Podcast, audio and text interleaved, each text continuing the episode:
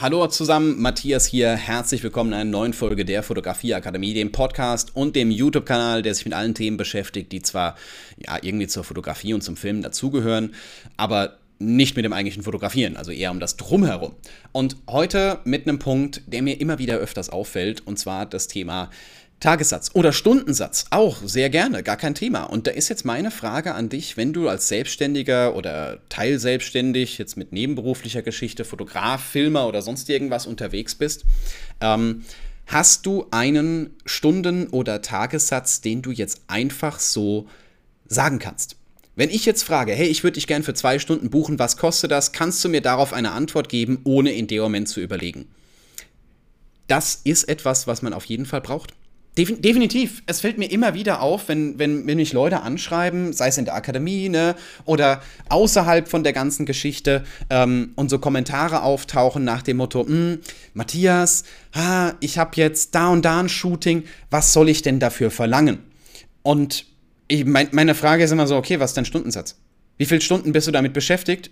Das addierst du, Ergebnis. Ich sehe viele Dinge sehr einfach, das weiß ich selber auch, das ist definitiv klar, aber ähm, so ein Tagesstunden, ich sag Tagessatz, ne, im Endeffekt meine ich auch Stundensatz, ne, je nachdem, was man in dem Moment halt berechnet, zu haben, macht viele, viele Dinge deutlich einfacher. Weil äh, die Firmen fragen nach sowas. Wenn man einen, Firmen, wenn man einen Firmenauftrag bekommt ne, und halt hier so ein Angebot erstellen muss, erstens mal finde ich es ein bisschen eigenartig, ständig Angebote zu verschicken, aber manche wollten in dem Moment was Schriftliches haben. Ich kalkuliere nicht mehr. Ich kenne zwei, drei Filmteams, die das sehr, sehr lange gemacht haben, die sehr lange hergegangen sind, so, oh, ist immer so aufwendig, die fragen an, die wollen einen Preis wissen und dann muss ich mir was überlegen und dann muss ich da was antworten und dann muss ich ein Angebot erstellen und dann sagen die ab und das ist voll die Zeitverschwendung. Und ich denke mir so, äh, ja, ich rufe die an und kläre mit denen die Details ab und dann können wir immer noch drüber sprechen, ob sie einen Preis wissen wollen. Wenn sie einen Preis wissen wollen, sage ich meinen Tagessatz. Wir, wir eruieren so ein kleines bisschen, wie lange wir für brauchen, Thema durch. Dann können sie immer noch sagen, ob es zu teuer ist oder, oder nicht, oder ob es passt oder nicht. Dann kann man immer noch drüber sprechen, ne? aber man hat den direkten Draht. Und ich muss nicht lange kalkulieren. Für mich ist dann klar, ne, wir brauchen, was weiß ich, für diesen Dreh zwei Tage, einen Tag noch in der Bearbeitung oder sowas in der Richtung und dann ist ganz klar, die bezahlen drei Tage. Jetzt brauchen wir halt den fixen Tagessatz. Bei mir ist der Tagessatz aktuell, der wird wahrscheinlich nächstes Jahr wieder nach oben gehen. Ne? Wir sind bei 1000 Euro netto. Und wenn jetzt eine Firma anfragt und sagt, hey Matthias, wir brauchen dich als Filmer, als Coach in irgendeiner Richtung oder sowas in der Art, ne? das ist wahrscheinlich dort und dort. Kann man ja einfach mal drüber sprechen, ne? so ein paar Details in dem Moment mit reinnehmen und dann kann man sagen, ne, das brauchen wir. Wie lange brauchst du dafür? Und ich bin jetzt mittlerweile sogar zu übergegangen, das geht nicht für jede Geschichte, das ist ganz klar. Und wenn mich jetzt jemand bucht für, ich weiß nicht, irgendwie Paar-Shooting oder so, die mache ich gerne mal nebenher als Spaß, ähm, dann kann ich natürlich nicht hergehen und kann sagen, äh, ja, ihr müsst jetzt einen kompletten Tag bezahlen oder sowas in der Richtung. Das funktioniert natürlich nicht, ne? Aber wenn man hergeht und sagt, hey, das ist an der und der Stelle, wie lange brauchst du dafür, dann fange ich an, in Tagen zu rechnen weil es sich für die meisten Shootings einfach nicht rentiert, für die meisten Projekte, die ich zumindest habe, nur mal dazu sagen, ne, es kann natürlich von, von äh, jetzt bei euch in dem Moment anders sein, ne, weil es sich halt einfach nicht rentiert zu sagen, ich äh, mache das irgendwie stundenweise. Und dann fange ich an zu rechnen, so, oh, muss ich jetzt einen Taxameter aufstellen, wie viele Stunden habe ich dafür jetzt gebraucht, hm, ist ein bisschen schwierig. Ähm, und dann gehe ich halt einfach her und sage, Leute, wir brauchen den Tag dafür, ist, ist es egal, ob sieben oder acht Stunden, ich bin den Tag so oder so da. Selbst wenn ich jetzt eine halbe Stunde früher gehe, heißt das ja dann nicht, dass ich danach nochmal einen Auftrag machen kann, der mir auch einen halben Tag bringt oder sowas in der Art. Sagen wir, gut, ist es der ganze. Bearbeitung ist auch ein ganzer Tag. Klar ist das nicht so, dass man dann 24-7 den gesamten Tag dann vorm Rechner sitzt und nur dieses eine Shooting bearbeitet. Da gibt es ein bisschen ab und zu, das ist definitiv klar. Meistens äh, rechnet sich trotzdem. Also es wäre jetzt nicht so, dass ich sage, äh, ich mache an dem Tag dann nur sieben Stunden und zum Schluss sind's, äh, wird der Kunde verarscht oder sowas in der Richtung. Darum soll es ja nicht gehen, sondern vielleicht hat er Rückfragen, vielleicht muss man nochmal an irgendwas rangehen und dann bin ich dann nicht derjenige, der hergeht und sagt so, hey, ich habe jetzt bei dem einen sieben Stunden gebraucht und jetzt fange ich an, nochmal einen neuen Tag zu machen. Also da gibt gibt es ein bisschen ab und zu. Aber ähm, grundsätzlich, so eine fixe Kalkulation macht vieles einfacher. Und das kann man jetzt natürlich auf alles übertragen. Natürlich kann man das auf alles übertragen. Dass man sagt, hey, ähm, ich bin für eine Hochzeit geplant. Für eine Hochzeit, gut, die würde ich jetzt nicht mit einem Tag machen, wenn die eine Ganztagesreportage haben wollen, weil das dann um 8 losgeht und nachts um 3 fertig ist. Das ist für mich nicht ein Tag Arbeit, definitiv nicht. Aber man kann auf dieser Basis kalkulieren. Oder man, man, man kalkuliert in dem Moment auf den Stunden, dass man halt einfach sagt, hey, ich habe Stunde X Aufwand und ähm, so und so lang wird die Hochzeit wahrscheinlich gehen und kann dann in dem Moment ein Preispaket draus machen. Geht auch bei allen anderen Sachen hey, ich habe zwei Stunden Shooting, äh, eine Stunde Bearbeitung, okay, gut, dann sind das 500 Euro. Das geht ja in dem Moment auf, dem, auf der gleichen Basis genau so. Wichtig an der Stelle ist, dass man rausfinden muss, was man selber als Stundensatz nennen kann, auffahren kann, Tagessatz auffahren kann.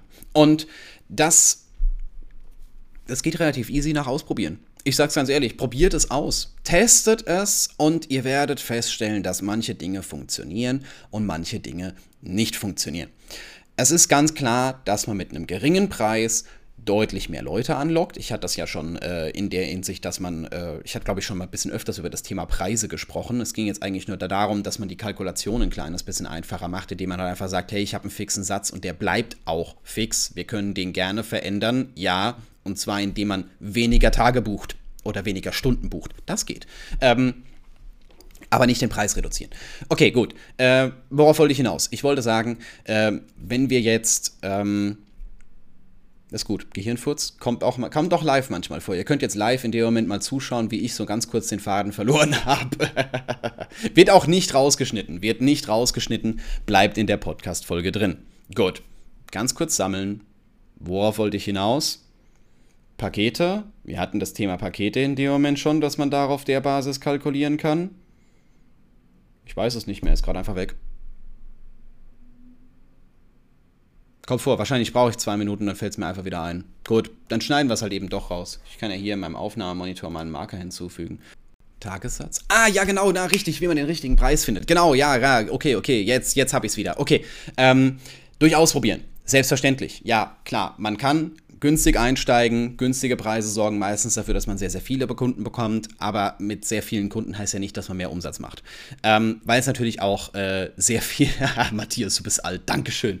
Äh, weil es natürlich auch sehr viel Arbeit ist. Wenn du jetzt überlegst, ne, du machst ein Shooting für 50 Euro, du kannst am Tag keine 100 Shootings haben. Das funktioniert einfach irgendwann nicht mehr.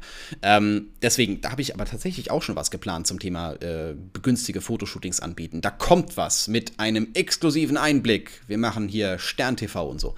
Ähm, okay, also, wie probiert man das aus? Habe ich, mache ich seit Jahren schon, dass ich äh, vieles an einem normalen Shooting-Paket festsetze. Ich habe ein Standard-Shooting-Paket, das in dem Moment dafür sorgt, dass man halt sagen kann, hey, äh, egal wer anfragt, ich habe das für, für zwei Stunden oder weniger, dass ich einfach sage, so, hey, komm, raus damit, Thema durch. Ähm, Manche zahlen da vielleicht ein bisschen mehr, als wenn sie es individuell kalkuliert haben. Manche zahlen ein bisschen weniger, aber es macht es für mich viel, viel einfacher. Fixe Pakete. Ähm, Daran kann man sich orientieren.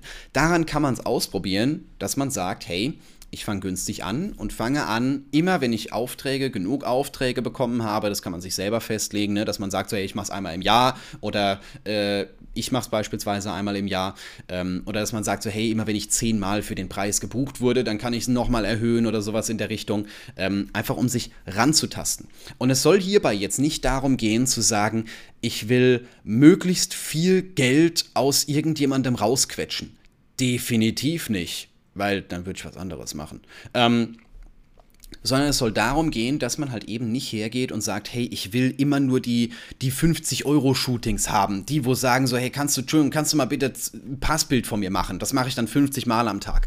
Sondern ich will eigentlich ähm, die Hochzeiten und die Fotoshootings haben, bei denen Budget da ist, weil das natürlich auch eine ganz andere Liga ist. Man wächst ja selber als Fotograf, man wird ja selber auch immer besser oder Filmer, ne? Ähm, man wird ja selber auch immer besser und ähm, das sorgt dann dafür, dass man natürlich, ne, auch prinzipiell mehr verlangen kann. Mehr Erfahrung heißt, ne, ich kann in dem Moment auch mehr Geld verlangen, weil ich bei meist, den meisten Dingern äh, bessere Ergebnisse rausziehe, schneller bin, was auch immer. Es, es gibt immer irgendwelche Vorteile in dem Moment. Ähm, Genau. Daran kann man sich orientieren, daran kann man natürlich auch einen Preis festmachen und den kann man dadurch natürlich auch äh, ja, erhöhen, langsam erhöhen. Die ersten Kunden langsam ein bisschen kleiner einsteigen und dann immer mehr anziehen. Das ist ja auch bei Bestandskunden vielleicht manchmal ein kleines bisschen schwierig, weil man dir natürlich, ne, also die steigen mit, mit jetzt, keine Ahnung, 50 Euro die Stunde ein und irgendwann ist ein Jahreswechsel mit drin oder sowas und du wundern sich, warum es plötzlich 150 kostet. Also es kann sein, dass man auf diesem Weg welche verliert und es kann natürlich auch sein, dass man irgendwann an den Punkt angekommen ist, dass man nicht mehr mehr verlangen kann. Ich habe das bei mir festgestellt. Ich habe das bei mir festgestellt für, ich sage mal jetzt so Standard Familienpaar-Shooting oder sowas in der Richtung. Ne? Wenn man sagt, in meiner Region 200 Euro, das ist cool, das verkauft sich sehr gut. 250 Euro ist cool, verkauft sich sehr gut. Sobald es darüber hinausgeht, ist diese Anfrage zu Auftrag ähm, Situation, Situationsverhältnis, genau, ähm, das, das fällt einfach runter. Es ist deutlich weniger. Es gibt mit Sicherheit Leute, die das in der Moment bezahlen. Definitiv gibt es welche. Aber ähm, die Anzahl ist eben deutlich geringer. Und man kriegt diesen Punkt halt nur durch Ausprobieren.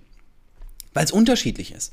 Weil man natürlich, ähm, ja, ich bin jetzt in der Stadt, ne, der nächste ist vielleicht auf dem Land, ne? Äh, man, man hat ja auch immer so eine kleine Wertung, was jetzt die eigenen Fotos angeht. Also andere Leute, die gehen auf eine Webseite und stellen fest, so, ne, das ist äh, der Fotograf muss ja teuer sein. Oh mein Gott, guck mal, hier die hammerkrassen Bilder und wo der schon alles war und mit wem der schon alles zusammengearbeitet hat. Das ist ja immer so ein bisschen der Background von Kunst. Ne? Ähm, in den meisten Fällen ist ja nicht das, was man äh, in dem Moment sieht, sondern das, was man damit verbindet, das, was den Preis ausmacht. Aber es geht auch noch weiter.